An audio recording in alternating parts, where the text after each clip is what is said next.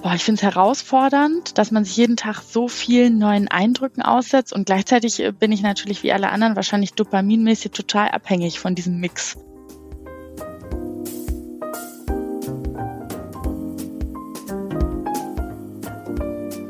Hallo und herzlich willkommen im Sinneswandel Podcast. Mein Name ist Marilena Behrens und ich freue mich, euch in der heutigen Episode zu begrüßen. Ich schaue auf die Uhr. Verdammt, es ist schon fast halb eins. Wie konnte die Zeit schon wieder so schnell vergehen? Eigentlich wollte ich vor dem Schlafengehen noch ein paar Seiten aus dem Roman lesen, der schon ewig auf meinem Nachttisch auf mich wartet. Und eigentlich wollte ich auch nur den Wecker auf meinem Handy stellen und zack, bin ich doch auf Instagram gelandet oder vielmehr davon aufgesogen worden. Wer kennt solche Situationen nicht?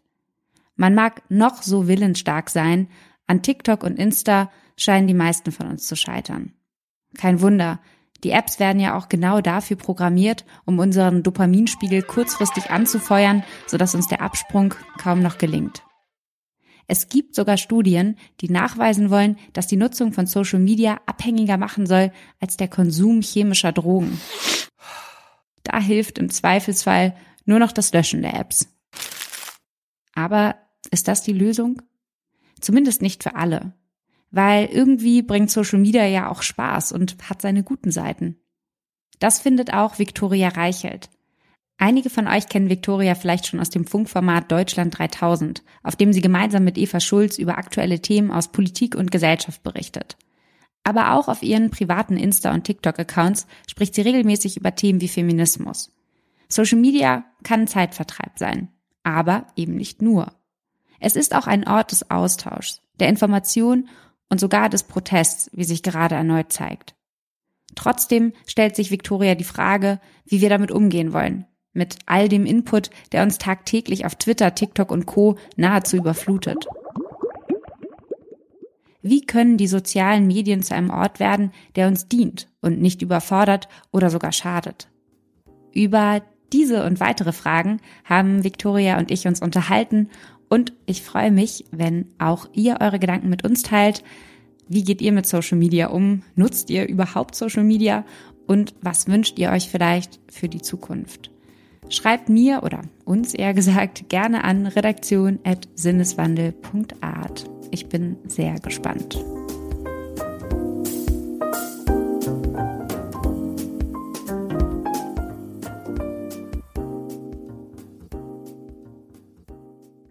Hi, guten Morgen, herzlich willkommen, Victoria. Schön, dass du ja heute mal im Sinneswandel-Podcast zu Gast bist. Heute mal nicht als Moderatorin unterwegs.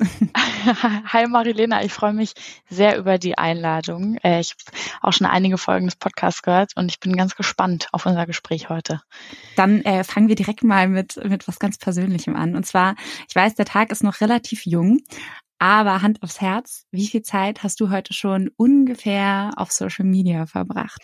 Oh Gott, ja super. Vor der Frage hat es mir natürlich schon gegraut. Ähm, also ich messe das vor allem, indem ich weiß, dass ich sowohl bei TikTok als auch bei Instagram heute schon, es ist jetzt irgendwie 11.37 Uhr, schon diesen Timer ausgestellt habe. Ich habe nämlich eigentlich einen Timer in den Apps, wo steht irgendwie 15 Minuten oder 30 Minuten und ich klicke jeden Tag heute nicht. Skip. Maximal 15 Minuten äh, oder 30 Minuten am Tag? Äh, genau, das war mal die Idee. Und da ich aber heute um 11.37 Uhr bei, sowohl bei TikTok als auch bei Instagram diese ähm, Marke schon überschritten habe, würde ich sagen, ich habe bestimmt heute schon, ich arbeite heute nicht regulär, mh, mm, ja, gut 40 Minuten auf Social Media verbracht. Schlimm. Also ich meine, wenn die durchschnittliche, ich habe es äh, nochmal nachgeschaut, die durchschnittliche Nutzungsdauer von Social Media in Deutschland liegt aktuell bei eineinhalb Stunden am Tag. Also du hast, du hast noch ein bisschen, du liegst noch im, im Rahmen sozusagen der, der durchschnittlichen Sucht äh, unseres äh, Nutzungs- oder unseres Konsumverhaltens. Ja, da muss man auch sagen, der Tag ist ja auch noch nicht vorbei, ne? Also das, da bin ich schon ganz schön quasi weit oben mit meiner Nutzung dafür, dass es noch nicht mal richtig Mittag ist. Aber gut. Die Frage ist ja auch, was man äh, konsumiert und deswegen würde mich total interessieren, ist irgendwas bei dir hängen geblieben? Ähm, ist irgendwas, hast du irgendwas gesehen, an das du dich ganz speziell erinnern kannst oder ist alles schon wieder futsch? Ähm, boah, da muss ich jetzt mal überlegen. Also auf Twitter gucke ich halt immer so ein bisschen nach politischem Zeugs, auch arbeitsbedingt. Da habe ich, kann ich mich auf jeden Fall an Videos aus dem Iran erinnern. Mm, bei Instagram boah, kann ich mich, glaube ich, an gar nichts erinnern. Und jetzt das Banalste, bei TikTok kann ich mich an dieses Butterboard erinnern. Das ist so ein Rezept, was gerade viral geht, wo jemand äh, Butter auf ein Holzbrett schmiert und dann so ein bisschen Salz, Pfeffer und essbare Blüten drüber macht. Und dann ist das eine schöne Idee für Gäste. Daran kann ich mich erinnern toll. Das ist hängen geblieben nach 40 Minuten im Internet. Ja, du bringst es aber auch damit eigentlich irgendwie, finde ich, schon äh, ziemlich gut auf den Punkt. So lustige Katzenvideos, irgendwelche Memes, Buttervideos, aber auch eben Posts von zum Beispiel protestierenden Frauen im Iran, ganz aktuell. Die sind halt irgendwie auf Social Media, auch wenn es jetzt unterschiedliche Kanäle waren, von denen du gesprochen hast, aber das hätte auch alles in einem sicherlich sein können. Ähm, die sind halt nur wenige Scrolls oder Klicks voneinander entfernt und Deswegen, wie, wie empfindest du das, dass das eben so ist? Mhm. Also, darüber habe ich mir tatsächlich in letzter Zeit viele Gedanken gemacht. Ich habe nämlich zu dem Thema ähm, auch letztens so einen TED-Talk gehalten. Der Warnung, der ist nicht wissenschaftlich groß unterlegt, das ist einfach nur so ein Hirngebrabbel von mir. Aber trotzdem sehr sehenswert. Hast du das angeguckt? Oh Gott. Natürlich. Ach, schön. ähm, genau, wo ich mir auch darüber Gedanken gemacht habe, ey, was macht das eigentlich mit uns und unserem Hirn und unserem, ja, vielleicht auch unserer mentalen Gesundheit, wenn da genau in einem Slide irgendwie so ein Butterboard ist und dann im nächsten irgendwie äh, Climate Change und dann Proteste im Iran. Ich glaube, was wir da sehen, ist ja eigentlich eine Ausdifferenzierung des Internets, die immer noch voranschreitet. Also jetzt verglichen mit dem Zeitpunkt, wo das Internet irgendwann mal angefangen hat. Und eigentlich wird ja das Internet immer mehr nur zu so einer ja, zu so einem Spiegel des echten Lebens, was auch wahnsinnig komplex ist und vielseitig und ne. Ähm, was das mit mir macht, ähm, ich finde es gleichzeitig irgendwie Boah, ich finde es herausfordernd, dass man sich jeden Tag so vielen neuen Eindrücken aussetzt und gleichzeitig äh, bin ich natürlich wie alle anderen wahrscheinlich dopaminmäßig total abhängig von diesem Mix, der uns da jeden Tag äh, präsentiert wird. Und was ich total merke, ist, dass meine Aufmerksamkeitsspanne ähm, entschieden abgenommen hat in den letzten Jahren. Ich schiebe das mal so auf TikTok. Ja, da gibt's ja sogar Studien, die das ähm, beweisen. Also, dass je mehr Zeit Menschen auf Social Media verbringen und auch wirklich intensiv konsumieren, desto stärker wirkt sich das eben einerseits irgendwie auf die Psyche aus, also Wahrscheinlichkeit zum Beispiel auch an Depression zu erkranken, ähm, die steigt, ähm, aber auch das Erinnerungsvermögen, das mm, ist dann wiederum. Also ja, ich, ich frage mich, also hängt das sozusagen mit der Art, wie diese Plattformen aufgebaut sind, zusammen, dass sie, die sind, die sind ja auch dafür gemacht, dass wir sozusagen von einer Sache auf die nächste stoßen. Und man merkt ja allein daran, du meinst ja auch eben, du kannst dich eigentlich zum Beispiel gar nicht so richtig dran erinnern, was du eigentlich da gesehen hast zum Teil. Voll. Ja, ähm, ich glaube, äh, ich habe letztens mal so einen Podcast angefangen zu hören, da geht es irgendwie um Dopamin und äh, wie auch Social Media Konsum das so beeinflusst. Das ist ja eigentlich kann, also es ist ja so never enough, ne? Ich gucke irgendwie ein Video an und wenn es mir nicht gefällt, dann denke ich, naja, das nächste wird schon irgendwie besser sein. Und dann komme ich aufs nächste und dann ist das nächste besser. Aber anstatt dass ich dann mein Handy zumache und sag, super, jetzt habe ich ein schönes Video gesehen und jetzt geht's weiter mit meinem Tag, sagt ja mein Hirn, glaube ich, ne, aber vielleicht ist das nächste noch besser. Und das nächste ist noch besser. Und da entsteht ja dann irgendwie dieser Strudel, in dem man sich so reinbegibt, wo man dann irgendwie danach auf die Uhr guckt und denkt, oh fuck, jetzt war ich da irgendwie 25 Minuten drauf und ich wollte eigentlich nur mal kurz aufs Handy gucken. Ah ja, wer kennt das nicht, ne? Also es ist auch so dieses, ich finde, also du sprichst ja in diesem Video auch vom constant feeling of discomfort. Ich glaube, das beziehst du also von einem Gefühl des Unwohl oder permanentes Gefühl des Unwohlseins. Das ist, glaube ich, einerseits auf die Inhalte bezogen, da kommen wir vielleicht gleich nochmal drauf, aber ich weiß nicht, ob du das auch kennst, so dieses, man weiß eigentlich, wie schlecht es ist und ähm, also nicht komplett, ne, durch und durch so, aber gestern Abend wieder, ich wollte eigentlich noch lesen, was mache ich? Ich bin kurz nur, natürlich ganz, ganz kurz auf Social Media, so, ja. und zack, bumm, ist irgendwie halt schon wieder irgendwie eine halbe Stunde vergangen, in der ich nicht gelesen habe und in der ich dann wieder erstmal runterkommen muss, um überhaupt irgendwie Schlaf finden zu können. Das ist so boah. voll. Ich glaube, das ist auch das, wo ich persönlich das am meisten merke. Ich war früher so eine richtige Leseratte, oh, furchtbares Wort, aber ich habe ganz viel gelesen als Kind und auch als Jugendliche und ich habe auch noch wahnsinnig viele Bücher, aber ähm, gerade dieses Jahr ist die Anzahl der Bücher, die ich gelesen habe, rapide abgesunken. Und ich merke schon auch, weil ich ja auch beruflich äh, jetzt irgendwie als Journalistin sehr, sehr viel lese, dass es mir ganz schwer fällt, mich noch auf so ganz, ganz, ganz lange Longreads oder Texte zu konzentrieren. Und das äh, schiebe ich auch auf jeden Fall schon darauf, ja. Ich habe jetzt äh, mein, mein Studium nehme ich so ein bisschen. Ich habe ja noch nebenbei irgendwie angefangen, Philosophie und Politik zu studieren und ich habe mich dieses Semester jetzt, äh, nachdem das mit Covid jetzt langsam mal wieder in so einen Präsenzunterricht äh, oder Vorlesung gehen kann, wieder angemeldet für Vorlesungen. Und da werden mir dann halt auch irgendwie so Adorno oder Hannah Arendt Texte irgendwie äh, mhm. bevorstehen, auf die ich mich einerseits sehr freue, aber auch gleichzeitig weiß, es wird so schwer, ähm, mich darauf zu konzentrieren, so weil einfach diese Versuchung so groß ist, sich im medialen ähm, Wirrwarr und dieser ganzen Aufmerksamkeitsökonomie da drin zu verlieren. Und ähm, sich dem zu entziehen, ist halt wahnsinnig schwer. Voll. Also wo ich das bei mir auch ganz krass merke, äh, was du auch so ansprichst, äh, dieses, ich, ich scrolle irgendwo durch, ähm, weiß ich nicht, Instagram und dann ist da von der New York Times irgendwie so eine Kachel und da geht's eigentlich um einen Artikel und dann denke ich, ah nice, ja, das speichere ich mir mal ab, das lese ich später. Und dann speichere ich das ab und das mache ich dann vielleicht in der einen Session quasi noch viermal und das gleiche mache ich dann auch auf Twitter und ich weiß nicht, ob ich jemals schon mal einen Artikel nochmal gelesen habe, den ich mir dann abgespeichert habe. Also quasi dieses überfordert sein mit dem Überangebot, was sich uns da bietet, ja auch gar nicht nur an irgendwie jetzt banalem Content, auch an tollen neuen Artikeln, Videos, Podcasts, die erscheinen und man denkt immer, ah ja, cool, das höre ich dann später.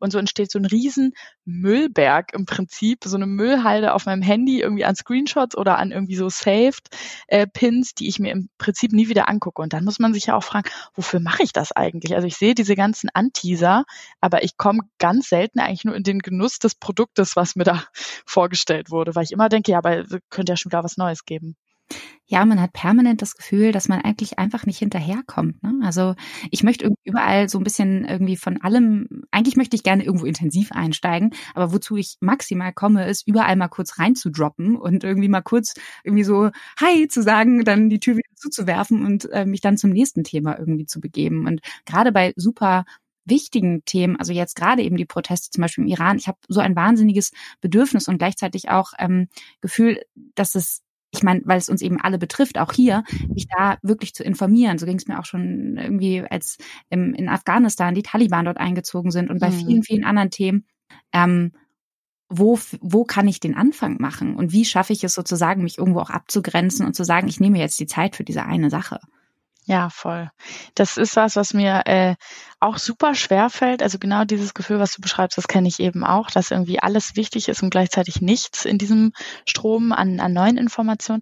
Ähm, ja, genau wie du habe ich ja das Privileg, dann beruflich quasi Themen zu setzen oder mir, mir Themen setzen zu müssen, zu denen ich jetzt mal recherchiere und da dann ähm, tiefer reinzukommen. Und das ist oftmals, ähm, empfinde ich das dann hinterher als viel befriedigender, ähm, wenn ich dann quasi mal drei Artikel zu einem Thema gelesen habe, als wirklich immer nur diese Headlines irgendwie auf Twitter. Also es ist schon ein ganz anderes, ähm, ja, so ein Gefühl. Aber ich glaube, dieses Gefühl, dass man so, wann ist der Moment, wo ich jetzt alles gelesen habe? Wann ist der Moment, wo ich vollkommen informiert bin über alles, was in der Welt jetzt gestern passiert ist? Auf den warte ich auch und ich habe leider die Befürchtung, wir werden da nicht niemals ankommen. Ja, vielleicht, vielleicht hast du recht. Du meintest ja gerade, du kannst dir äh, Themen setzen, auch beruflich, weil du eben als Journalistin arbeitest. Ähm, du warst ja jetzt auch lange Zeit Moderatorin für Deutschland 3000 zusammen mit äh, Eva Schulz, kennen bestimmt viele. Ähm, für das Funkformat hast du über Themen wie beispielsweise Inflation, Armut, Klimawandel oder auch Sexismus gesprochen. Und das sind eben alles super wichtige Themen, die eben in dieses kurze Aufmerksamkeitsfenster von Instagram und TikTok irgendwie gequetscht werden müssen ich stelle mir das A sehr, sehr herausfordernd vor und B frage ich mich, ob es einen Grund hat, dass ihr oder du eben auch genau trotzdem auf diesen Plattformen präsent bist. Ja, also das ist ähm, eine gute, ja, das ist eine gute Frage. Vielleicht erstmal die Frage, warum sind wir auf diesen Plattformen präsent, jetzt irgendwie mit Deutschland 3000 oder auch mit anderen Funkformaten. Ähm, der Ansatz von Funk ist natürlich, Journalismus zu machen für Menschen bis 30 oder bis 29, glaube ich ganz genau. Ja, und wo sind die? Die sind natürlich im Internet. Mm, Und deswegen war natürlich der Anfang, von Anfang an der Ansatz, wir treffen Leute mit unserem jungen Journalismus da, wo sie sich aufhalten. Und das führt natürlich zu gewissen Rahmenbedingungen, die dieser Content oder diese Stücke haben müssen.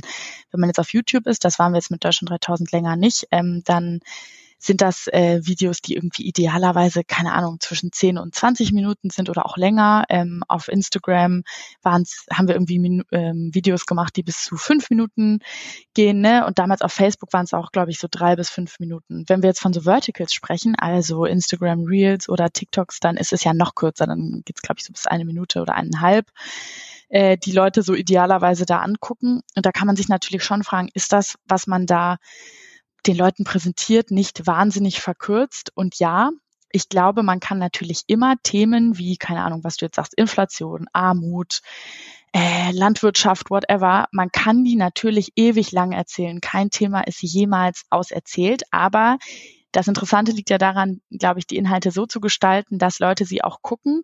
Und da ist mir quasi ein Fünf-Minüter, in dem sehr kurz und kompakt alle Pro- und Kontraargumente für irgendeine These oder für eine Frage ähm, drin sind, die Menschen brauchen, um einen ersten Zugang zu dem Thema zu haben und quasi argumentativ gut ausgerüstet zu sein, um sich eine eigene Meinung zu bilden. Da ist mir ein Fünf-Minüter, der so aufgebaut ist, quasi lieber als ein ähm, Drei-Seiten-Artikel, den aber viel weniger Menschen lesen und vor allem auch nicht die Menschen lesen, die wir jetzt vielleicht bei Funk äh, mit jungen Angeboten ansprechen wollen. Ja, und ich glaube, es geht ja auch häufig darum, überhaupt auch erstmal einen Anfang, also beziehungsweise die, die Aufmerksamkeit auf ein Thema zu lenken und vielleicht auch einen Bezug dazu herzustellen. Also, wie du gerade sagtest, Menschen dort irgendwie ab, abzuholen, wo sie sich aufhalten. Und dann natürlich muss man sich eben so ein bisschen danach richten, wie die, wie diese Plattformen irgendwie funktionieren. Man kann sie aber auch trotzdem irgendwie mit weiter gestalten und ähm, beeinflussen, wie da konsumiert wird. Und vielleicht ist das sozusagen so ein Video dann manchmal auch erst der Anfang sozusagen von etwas. Also ich war beispielsweise ähm, auf so einem TAT Sommercamp jetzt vor einigen Monaten und wie viele, also mich hat's irgendwie überrascht und andererseits irgendwie auch nicht, aber es waren halt viele junge Leute da, auch irgendwie ja unter 20, Anfang 20 und ganz viele von denen haben über dieses TAT Sommercamp, wo wir uns über Klimakrieg äh, und äh, Klimawandel äh, unterhalten haben, haben darüber über TikTok erfahren. So, also es hat Krass. ja auch irgendwie seine, seine Berechtigung und seine guten Seiten, äh, dass es eben diese Plattform gibt, die Raum schaffen für solche Themen, würde ich sagen. Ja, voll. Das ist eine Erfahrung, die ich auch gemacht habe. Ähm, wir haben zum Beispiel mal bei Deutschen 3000 einen Beitrag gemacht, den habe ich damals als äh, Autorin und Redakteurin gemacht zum äh, sexualisierten, zu sexualisierter Gewalt äh, und Missbrauch in der katholischen Kirche. Und da haben äh, Betroffene gesprochen. Und auch das war, glaube ich, so in der Art für viele junge Menschen, die vielleicht vor zehn Jahren, wo diese, dieser Missbrauchsskandal quasi anfing in der Presseberichterstattung, äh, die haben das halt damals nicht gelesen, weil die waren halt äh, acht. Ähm, und für ganz viele junge Menschen war das quasi ein Einstiegsfilm oder ein Einstieg über Social Media in dieses wahnsinnig große, komplexe Thema, von dem sie vorher noch nie gehört hatten. Und dafür waren sie dann total dankbar. Und natürlich hat dieser fünf Minuten dann nicht alle Facetten abgedeckt, die es zu dem Thema gibt. Aber ich glaube auch, genau wie du sagst, für viele ist Social Media und äh, auch die politischen Themen oder Themen generell, äh, die da so rumschwören, äh, ist es wie so ein ja, das ist wie, wie so ein Zugangsportal zu Themen, ähm, mit denen man sich ja dann, wenn da ein Interesse ist, auch tiefer auseinandersetzen kann. Und auf der anderen Seite, wir haben jetzt viel über die, die Konsumseite gesprochen, also beziehungsweise die Rezeptionsseite von denen, die sozusagen sich Inhalte anschauen. Ähm, aber auf der anderen Seite ist es ja auch, ich weiß nicht, wie es dir geht, aber es ist ja auch eine Möglichkeit, ein Ort, an dem man sozusagen auch als Sprachrohr fungieren kann, an dem man irgendwie einem Ohnmachtsgefühl vielleicht sogar manchmal entkommen kann. Also du selbst hast auf Instagram, ich habe nochmal nachgeschaut, über 14.000 und auf TikTok sogar mehr als 45.000 Menschen, die dir dort folgen. Und deswegen würde mich total interessieren, hast du das Gefühl, dass Social Media dir auch ja ein Gefühl von Selbstwirksamkeit verleiht, also das Gefühl, etwas bewegen zu können? Mm, das ist eine spannende Frage. Da habe ich mir lange, ich weiß gar nicht, noch nie oder lange keine Gedanken drüber gemacht. Ähm, ich glaube, bei TikTok, ähm, da muss man dazu sagen, dieser TikTok-Account liegt so ein bisschen brach. Den habe ich 2020 äh, quasi an den Start gebracht in der Pandemie. Das äh, ging, glaube ich, vielen Leuten damals so, die dann nichts mehr zu tun hatten während Corona und viel zu Hause saßen. Und damals war das schon krass quasi, weil dieser Account sehr schnell sehr viele Follower generiert hat und das war schon irgendwie krasses Gefühl, dass man dann so denkt, also ich glaube, man kommt schnell in den Gedanken rein, dass man sagt, boah, da sind jetzt so viele Leute, die interessiert, äh, was ich sage.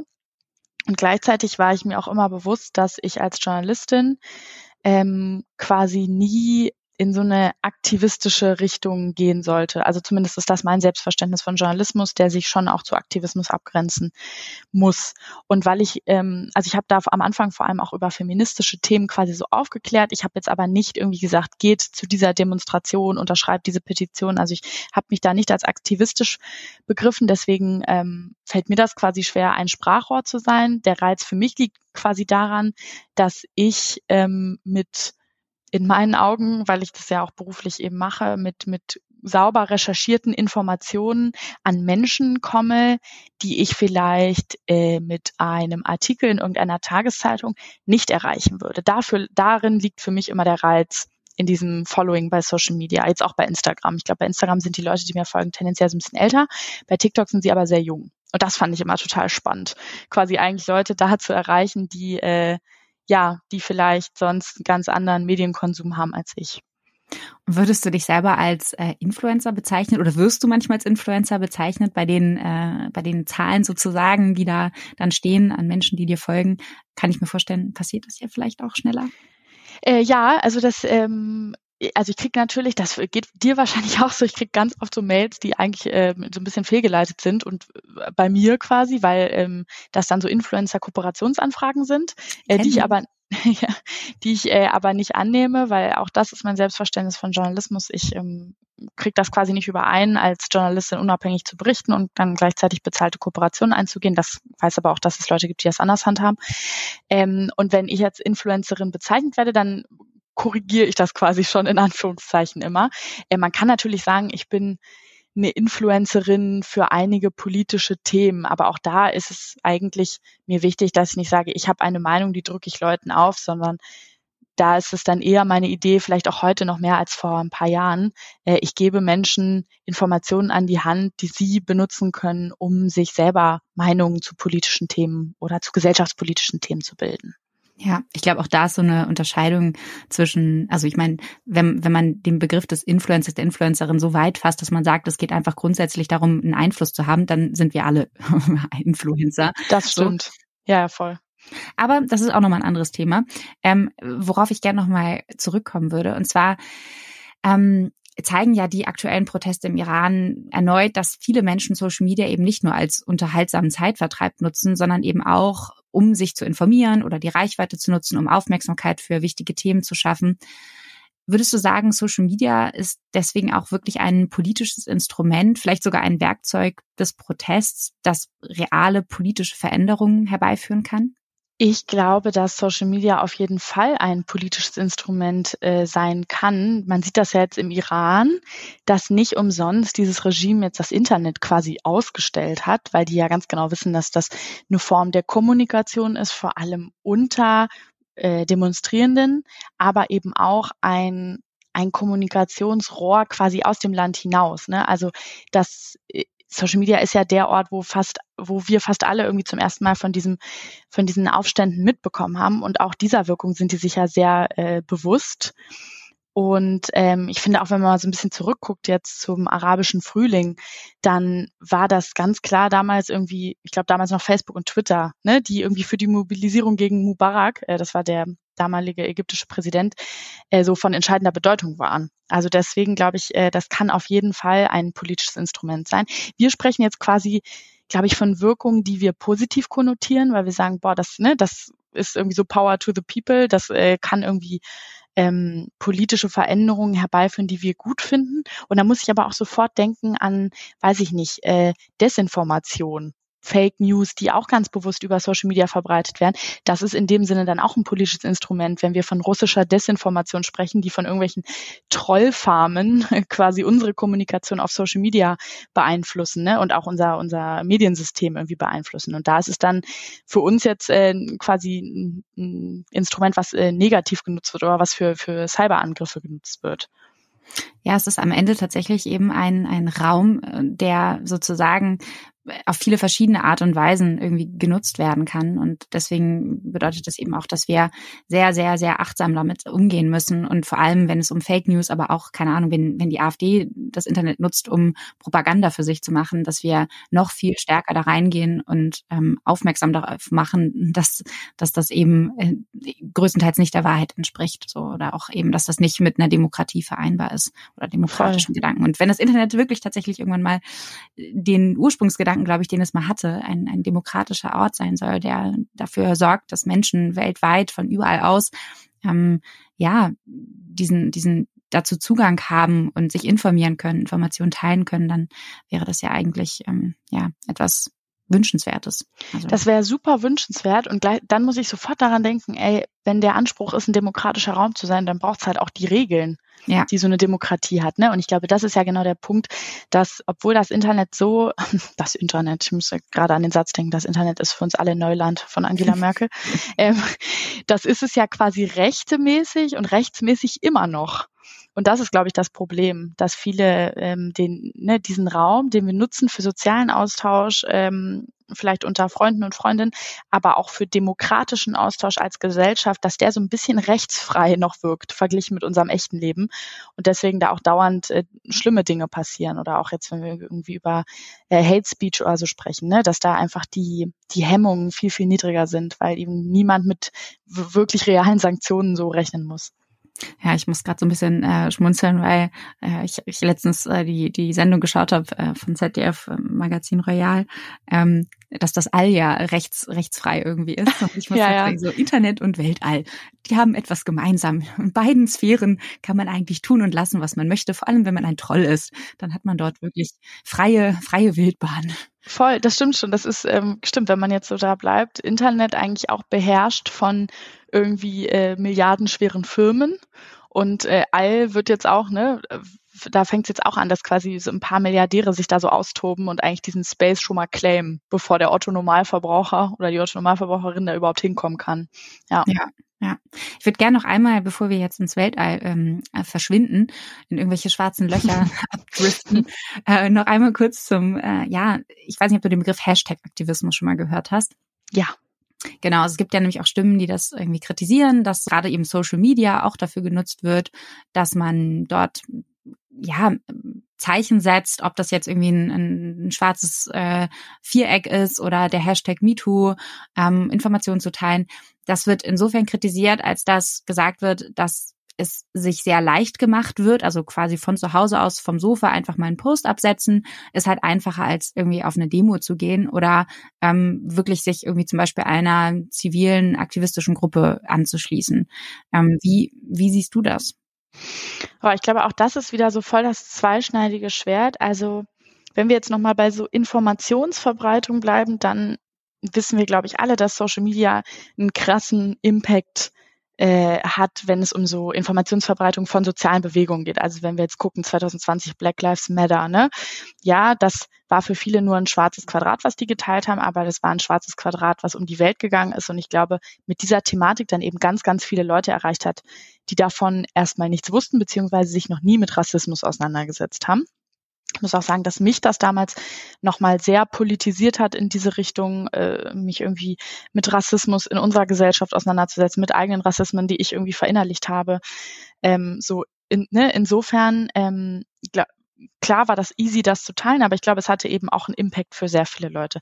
Und gleichzeitig verstehe ich irgendwo bis, also ich verstehe den Vorwurf, dass natürlich von den Leuten, die sagen, dass die wirklichen politischen Debatten und vielleicht auch Kämpfe eigentlich auf der Straße stattfinden und man sich vielleicht, und da möchte ich mich vielleicht auch gar nicht so rausnehmen, ähm, vielleicht manchmal dann schon dass da auch wie, wie so eine Art sozialer Druck entsteht, jetzt vielleicht auch mit der Situation im Iran, dass man irgendwie sieht, oh, alle alle Menschen, denen ich folge, zu denen ich irgendwie aufschaue, die haben jetzt da so ein Foto gepostet, na komm, dann poste ich auch schnell ein Foto und dann ist es getan. So, dass man da ne, so, ein, so ein Gefühl hat, oh, ich muss mich da jetzt auch irgendwie zu äußern und ähm, dann ist aber die Äußerung eigentlich nur, dass ich irgendeinen einen Post teile. Und gleichzeitig ist natürlich bei so einer Situation wie im Iran, kann ich jetzt zivilgesellschaftlich hier gerade auch wenig machen. Ne? Also da ist dann vielleicht, greift auch vielleicht dieses, dieser Mechanismus von Selbstwirksamkeit, dass mich diese Situation so hilflos zurücklässt und ich gucke diese mutigen iranischen Frauen an und denke, ja gut, was kann ich jetzt machen? Dann teile ich eben diesen Post. Also ich finde das, boah, ja, das ist, ähm, finde das total ambivalent. Geht mir wirklich wahnsinnig ähnlich. Ähm, ich habe genau aus dem Grund, weil ich das Gefühl hatte, ich möchte eigentlich nicht einfach nur was teilen. So, ich möchte auf jeden Fall die ja, Reichweite, auch wenn das jetzt minimal ist, aber möchte ich trotzdem irgendwie nutzen. Ich möchte was tun. Ähm, aber es fühlt sich irgendwie komisch an, jetzt einfach nur auf, auf, auf Social Media was zu teilen. Ähm, und habe dann eine Freundin angerufen, deren Familie aus dem aus dem Iran kommt ah ja. und mhm. habe sie gefragt, hey, ähm, ich verstehe a sehr wenig von dem Thema und ich möchte mich mehr damit auseinandersetzen. Ähm, ich möchte aber auch gleichzeitig jetzt nicht die Zeit verstreichen lassen, wenn das gefährlich ist oder ich möchte ich möchte was tun. Was kann ich tun? darf ich dich dazu fragen? Und sie war so, sie, sie findet es gut, sie, sie findet es schade, dass ich es noch nicht getan habe. Sie kann aber auch meine Gedanken dazu nachvollziehen und meinte, bevor ich jetzt gar nichts ähm, tue, ist es wichtig, die die Plattform tatsächlich zu oder das als Plattform zu nutzen. Und ähm, das hat mich dann auf eine gewisse Weise irgendwie auch, also es hat mir auf jeden Fall geholfen. Und ich habe dann, ich habe dann tatsächlich erstmal was geteilt, habe erstmal gesucht, wo in Hamburg irgendwie Demonstrationen stattfinden, war schockiert, dass ich irgendwie super wenig gefunden mhm. habe. Und ähm, ja, so würde ich mich dir total anschließen, dass, dass es ein sehr ambivalentes Gefühl ist von, es, es löst nicht den Konflikt davon, dass man oft sich machtlos fühlt. Ähm, und es sollte am besten Fall auch nicht dabei bleiben, dass man einfach irgendwie nur einen Hashtag teilt oder einen Post. Aber man kann eben auch gleichzeitig häufig gar nicht so wahnsinnig viel mehr machen. Also es ist halt, ähm, ja, ich glaube, wo man eine Möglichkeit hat, sollte man sie irgendwie nutzen. Aber diesen Druck, den man verspürt, darf man auch ruhig ernst nehmen und auch gerne darüber reden, finde ich. Ja, ja, aber das ist ja eigentlich bei dir dann ein tolles Beispiel davon, wie dieser Hashtag-Aktivismus in dem Sinn oder ne, dieses, dieses Teilen solcher Inhalte dich dann in deiner Lebensrealität schon dazu bewegt hat, zu gucken, wie, wie kann ich denn jetzt weitermachen? Und äh, vielleicht auch nochmal bestärkend, äh, ja, für Leute auch, die uns zuhören, dass äh, deine Freundin aus dem Iran schon sagt, dass es wichtig ist, auch unsere kleinen in Anführungszeichen, ne, Ressourcen und Reichweiten dafür zu nutzen, dass diesem Thema irgendwie, also diesem Thema Gehör zu verschaffen. Ich glaube, wo ich manchmal so ein bisschen ein Problem habe, ähm, ist, das ist jetzt gar nicht auf den Iran bezogen, sondern ähm, dieses, wenn diese, wir kennen die bestimmt alle, diese schönen Instagram-Kacheln, die sind dann irgendwie noch nett Pastellfarben und eine schöne Schriftart und so. Und dann steht da irgendwie drauf, we need to talk more about oder why you have to care about, you should read about. Und ich finde, das ist oft wahnsinnig anklagend und das fuelt bei mir manchmal oder das nährt total diesen Druck, dass ich denke, oh, damit muss ich mich auch noch auseinandersetzen und damit muss ich mich auch noch auseinandersetzen. Und ich glaube, da ist es manchmal wichtig zu sagen, ey, es ist auch okay, dass einem bestimmte Themen näher sind als andere und man kann nicht zu allen Themen immer super informiert sein und sich für alle Themen dieser Welt engagieren, weil dann geht man da auch dran kaputt. Voll. Das ist halt einfach ein riesengroßes Thema und ähm, dieser Druck überhaupt, der auf Social Media da ist, da werde ich tatsächlich nächste Woche auch nochmal ein Gespräch mit mit Künstlerinnen und Künstlern, vor allem mit MusikerInnen führen, wo es darum geht, auch dass ähm, mittlerweile der Druck so groß ist, überhaupt auf diesen Plattformen aktiv und präsent zu sein, jetzt gar nicht unbedingt im, im Kontext von ähm, politischen Inhalten, sondern ganz grundsätzlich auch überhaupt, um zum Beispiel eben Musik äh, an die Menschen zu bringen und das mittlerweile dann irgendwie Reels und so weiter mehr geklickt werden als die Musik selbst oder so, was eigentlich irgendwie total absurd ist und irgendwie diesen Druck, da immer mehr zu produzieren, vergrößert, wenn man das Gefühl hat, uh, da habe ich ja irgendwie, da kann ich was, da kann ich Menschen erreichen, aber eigentlich so die Essenz so ein bisschen liegen bleibt. So wie, keine Ahnung, ich habe irgendwann mal ein Video gesehen von einer Influencerin, die scheinbar, glaube ich, in diese Black Lives Matter-Proteste mit so einem Plakat reingegangen ist, sich da einmal hat fotografieren lassen und dann wieder verschwunden ist. So, das ist so dieses, ich zeige mich da irgendwie, weil ich das Gefühl habe, auch irgendwie, es, es vielleicht, es liegt auch wirklich in meiner, also ich, ich muss das machen, der Druck ist so groß, so, das muss man ja irgendwie auch mal sehen, ohne diese Person jetzt in Schutz zu nehmen. Ich finde das total absurd. Aber ähm, ja, das, worum es halt eigentlich geht, geht dadurch komplett verloren. Also einmal da eben der Protest und auf der anderen Seite bei den Musikern die Musik, um die es eigentlich geht, so und die Reels werden ja eigentlich nur drumherum erstellt. Ja, voll. Das, ähm, ich finde das aber interessant. Also ich habe das auch, ich glaube, diesen Post, auf den du dich beziehst, ich habe den auch gelesen. Und ähm, das begegnet einem ja tatsächlich auch gerade irgendwie so täglich auf TikTok, dass man sieht, okay, da wird jetzt ein Song quasi angetestet und man weiß ganz genau, wenn dieser Song in so einem 15 Minuten, äh, 15 Sekunden Bit quasi nicht funktioniert, dann wird der Künstler diesen Song gar nicht releasen, was ich schon mal total absurd finde. Ähm, aber ich finde, man kann das eigentlich auch auf unserem Berufsstand so ein bisschen übertragen. Das ist ja auch eine Frage, die Eva Schulz äh, auch schon mal aufgeworfen hat, glaube ich, auf der Republika. So dieses muss jede Journalistin oder jeder Journalist heute eigentlich auch Influencer oder Influencerin sein. Ne? Also was macht eigentlich dieser Zahlendruck auf Social Media auch mit JournalistInnen? Und ähm, ja, ist das eigentlich notwendig heute, um eine Karriere in den Medien zu machen? Was ja, das auch das, ne? Ich kann sagen, mir hat das sicher geholfen in meiner Laufbahn, quasi auch, dass ich diesen TikTok-Account äh, gemacht habe und mir darüber Verhör verschafft habe.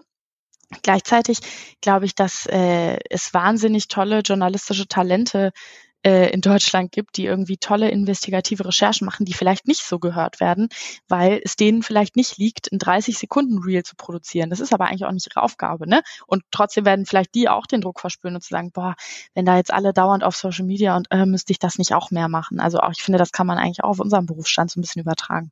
Voll. Wäre nochmal, finde ich, ein super spannendes Gespräch. Also vielleicht äh, suchen wir uns noch, noch ein, zwei Personen dazu und machen dazu mal ein, ein, eine Diskussions-, eine Gespräch. Sehr gerne. Genau.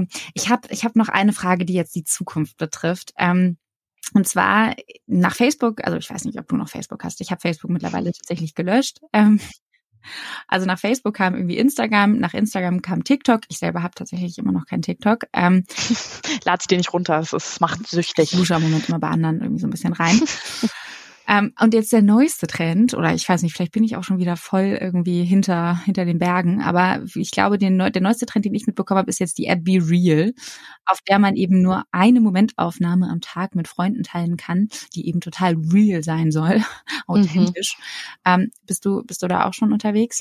Ja, natürlich bin ich da. Also das ist ja, das ist auch so ein bisschen mein, meine, mein FOMO-Problem. Ähm, ich beäuge dieses ganze Social Media Ding ja, wie, also es ist ja im Gespräch bestimmt auch rausgekommen, irgendwie äh, total ambivalent. Ich ziehe da einen großen Nutzen raus und gleichzeitig sehe ich das alles auch immer irgendwie sehr kritisch und selbstkritisch. Ähm, und natürlich musste ich mir sofort Be Real runterladen, als ich das mitbekommen habe. Ich war die, die es dann in meinem Freundeskreis auch so gespreadet hat. Ich bin dann, also ne, ich muss dann sowas auch haben, weil ich denke, oh Gott, was passiert, wenn ich da jetzt nicht bin, dann kriege ich es nicht mit. Ähm, und ich äh, genieße das sehr. Das war irgendwie so meine App des Sommers, weil ich wirklich das Gefühl hatte, es ist aktuell noch so ein bisschen realer als der andere Mist irgendwie, weil äh, man kann ja dann auch sehen, wie viele Aufnahmen Leute quasi äh, darauf verbrauchen, also ob die jetzt ihr Selfie dreimal aufgenommen haben oder es einfach so direkt gemacht haben. Und äh, der Hang zur, ich sag mal, Hässlichkeit ist da irgendwie auch bei allen größer. Ähm, also wie oft ich da schon irgendwie eine Tiefkühlpizza in die Kamera gehalten habe und da so komplett ungeschminkt und mit äh, fettigen Haaren in diese Kamera geguckt habe, das habe ich jetzt, glaube ich, so bei Instagram auch noch nie gemacht. Und ähm, ja, und da entsteht dann auch so ein komischer, so ein komisches Phänomen. Also ich glaube, ich bin jetzt über mein Privatleben auf Instagram eher bedeckt. Äh, also es wirkt sicher immer alles privater, als es ist. Eigentlich erfährt man da, glaube ich, gar nicht so viel über das, wie mein Tag so aussieht und mit wem ich den so verbringe. Was ähm, ja für, für die Nutzer total anders wirkt, ne? Also das finde ich ja auch total spannend. Man selber denkt sich so, das ist so ungefähr nur so 0,001 Prozent meines Lebens so und für, für alle, also das kennt man ja auch, wenn, wenn ich jetzt die Inhalte anderer oder auch von dir konsumiere, denke ich so, oh, ich kenne die ja voll. Ja, ja, voll, genau, genau. Und da ähm, ist bei mir, habe ich jetzt gemerkt, bei Be Real die Hemmschwelle viel kleiner. Also da poste ich dann vielleicht auch Situationen, die ich auf Instagram nicht posten würde oder auch Leute, die ich auf Instagram irgendwie nicht posten würde. Und ähm, deswegen deswegen akzeptiere ich dann auch bei Be Real quasi nur ganz wenige Freundschaftsanfragen. Also ich habe da wirklich irgendwie nur so 20 Leute, mit denen ich auch im täglichen Leben so verkehre, die ich persönlich kenne. Und ich glaube, das genieße ich so daran. Und deswegen, und das wird auch vielen anderen so gehen. Und das ist lustig, weil das, glaube ich, eigentlich so ein bisschen das Gefühl widerspiegelt, wie das Internet vielleicht damals am Anfang war, als alle irgendwelche wilden Webseiten programmiert haben und so drei Freunde hatten, die dann auch einen Weblog hatten. So mhm. fühlt sich das ein bisschen an. Ähm, aber du hast es wahrscheinlich noch nicht, habe ich jetzt daraus gehört. Also ich war, ich war hart, äh, ich war sehr, sehr nah dran, äh, es mir runterzuladen. Ich habe es auch erst tatsächlich vor, ich glaube Anfang September habe ich das zum ersten Mal gehört. Also ich bin wirklich sehr late to the party ähm, und habe dann bei Freunden reingeluschert. Sehe jetzt auch immer häufiger sozusagen Leute, die es dann wiederum auf Instagram reposten. Ja. Also es, es vermischt sich schon wieder äh, sehr doll. Ich habe erst überlegt, lade ich es mir runter und ähm, ich würde gar nicht sagen, dass ich mich so wahnsinnig bewusst dagegen entschieden habe. Ich habe es dann, glaube ich, einfach so ein bisschen verplant und vergessen und dann gemerkt, eigentlich brauche ich es nicht. Also ich, ich sehe total den Gedanken dahinter und finde es irgendwie auch cool. Ich finde es witzig. Ich war auch bestimmt schon auf einigen dieser Be-Reels irgendwie von Freunden mit drauf. Aber ähm, ich habe gemerkt, ich meine, am Ende, wenn es dann tatsächlich die Freunde sind, die ich sowieso in meinem Leben irgendwie habe, die engen, ähm, dann freue ich mich eigentlich tatsächlich noch mehr, sie einfach zu sehen. So, keine Ahnung. Also ich möchte eigentlich meine Screenzeit äh, nicht noch mehr erhöhen und ich möchte vor allem nicht noch eine Push-Benachrichtigung auf meinem Handy haben. Ja, das klingt jetzt alles, als hätte ich mir das ganz bewusst überlegt, aber wenn ich ganz ehrlich bin, ich habe es einfach vercheckt. Und ähm, solange der, der Urge, irgendwie das Bedürfnis da zu sein, nicht noch größer wird, glaube ich, lasse ich diesen Trend so ein bisschen an mir vorbeiziehen und würde eher noch die letzte Frage an dich richten. Was kommt als nächstes? Was glaubst du? Was wünsche ich mir für die Zukunft von Social Media? Mm, ich wünsche mir für mich selber, dass ich mich so ein bisschen von dem, was ich jetzt über mehrere Jahre erlernt habe an Habitus äh, mit meinem Smartphone, dass ich mich davon so ein bisschen loseisen kann, weil ich glaube, dass es meine eigene Lebensqualität steigern würde, wenn ich weniger Screentime hätte. Eigentlich weiß ich das sogar. Ähm, was ja damit einhergeht, dass ich ähm, Social Media nicht mehr so ganz aus Reflex zur Ablenkung nutze, sondern nur noch partiell, wenn ich mich vielleicht gezielt über etwas informieren will oder einen gezielten Channel äh, checken will. Dafür müsste ich dann quasi aber auch mal meine Following-Liste so ein bisschen aussortieren. Die ist nämlich ganz schön groß auf allen möglichen Apps. Aber oh, das mache ich und auch mal wieder. ja, das ist, glaube ich, ganz gut. Das müsste, das mache ich jetzt gleich mal. Ähm, und generell wünsche ich mir einfach für Social Media mehr Regularien. Ich wünsche mir, dass die großen Player mehr in die Verantwortung genommen werden.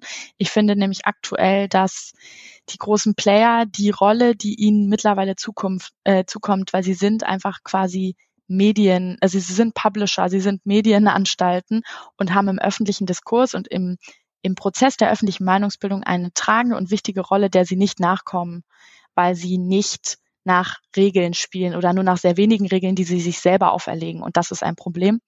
Ich wünsche mir, dass sich das verändert, dass es da strengere Regeln gibt, was Fake News angeht, was Kennzeichnungen von Absendern angeht, weil man ja auch sieht, da wächst gerade eine Generation heran, die äh, quasi digitally native ist, aber trotzdem nicht unterscheiden kann, was ist eine Fake News und was ist ein Post von der ARD und das ist ein Problem. Ähm, deswegen wünsche ich mir da mehr Regularien auf der Player-Seite, auf der, also auf den auf Unternehmensseite. Und gleichzeitig wünsche ich mir für uns als Gesellschaft, dass äh, die Medienkompetenz größer wird, weil auch das ist, glaube ich, ein Problem, dass alle diese, diese Seiten wie wild nutzen für alles Mögliche, aber eben mittlerweile auch, um sich zu informieren und dass da aber ein ganz großes Manko ist, dass ähm, gar nicht klar, gar nicht allen jungen Menschen klar ist, wie erkenne ich denn eine äh, Quelle, die irgendwie ähm, gecheckt ist und die, ne, quasi, also wie erkenne ich, wie kann ich eigentlich News von Fake News unterscheiden und wie checke ich mal, wer da eigentlich der Absender ist und so. Also das wünsche ich mir auch dem kann ich so wenig hinzufügen, weil ich äh, die ganze Zeit einfach nur mit meinem Kopf genickt habe und gedacht habe, ja, weil ich finde yes. das auch, äh, dass das Krasse ist, es wird sehr, sehr häufig so dargestellt, als liegt es nur an uns als einzelne Individuen, sozusagen uns einfach davon abzugrenzen, nach dem Motto, ja, schalt doch, mach doch mal ein bisschen weniger Screentime, Digital Detox und ja, es bringt total viel, diese App mal zu löschen. Auf der anderen Seite besteht auch eine gewisse Abhängigkeit, haben wir schon drüber gesprochen, auch durchaus als äh, Journalistinnen irgendwie mittlerweile und das geht sicherlich vielen anderen auch so und irgendwie die FOMO ist auch da, man möchte vielleicht auch auch kein Leben ohne Social Media.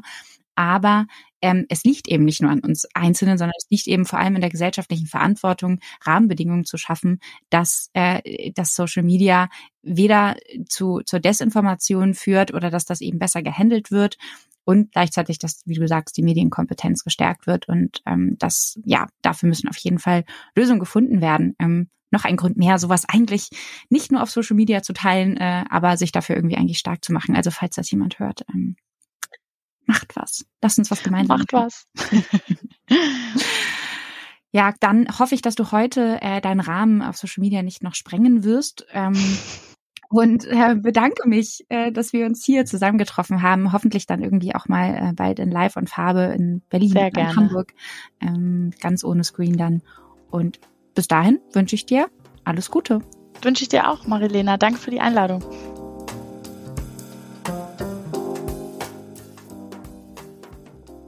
Ich danke auch euch fürs Zuhören, hoffe, das Gespräch hat euch inspiriert. Vielleicht habt ihr ja auch eigene Gedanken dazu. Dann schreibt uns super gerne, entweder an redaktion.sinneswandel.art oder einfach auf Social Media. Da sind wir auch vertreten, wie ihr gehört habt. Und ansonsten natürlich auch immer gerne mit Freunden und Bekannten teilen. Ich sage für heute Tschüss, danke und bis bald im Sinneswandel-Podcast.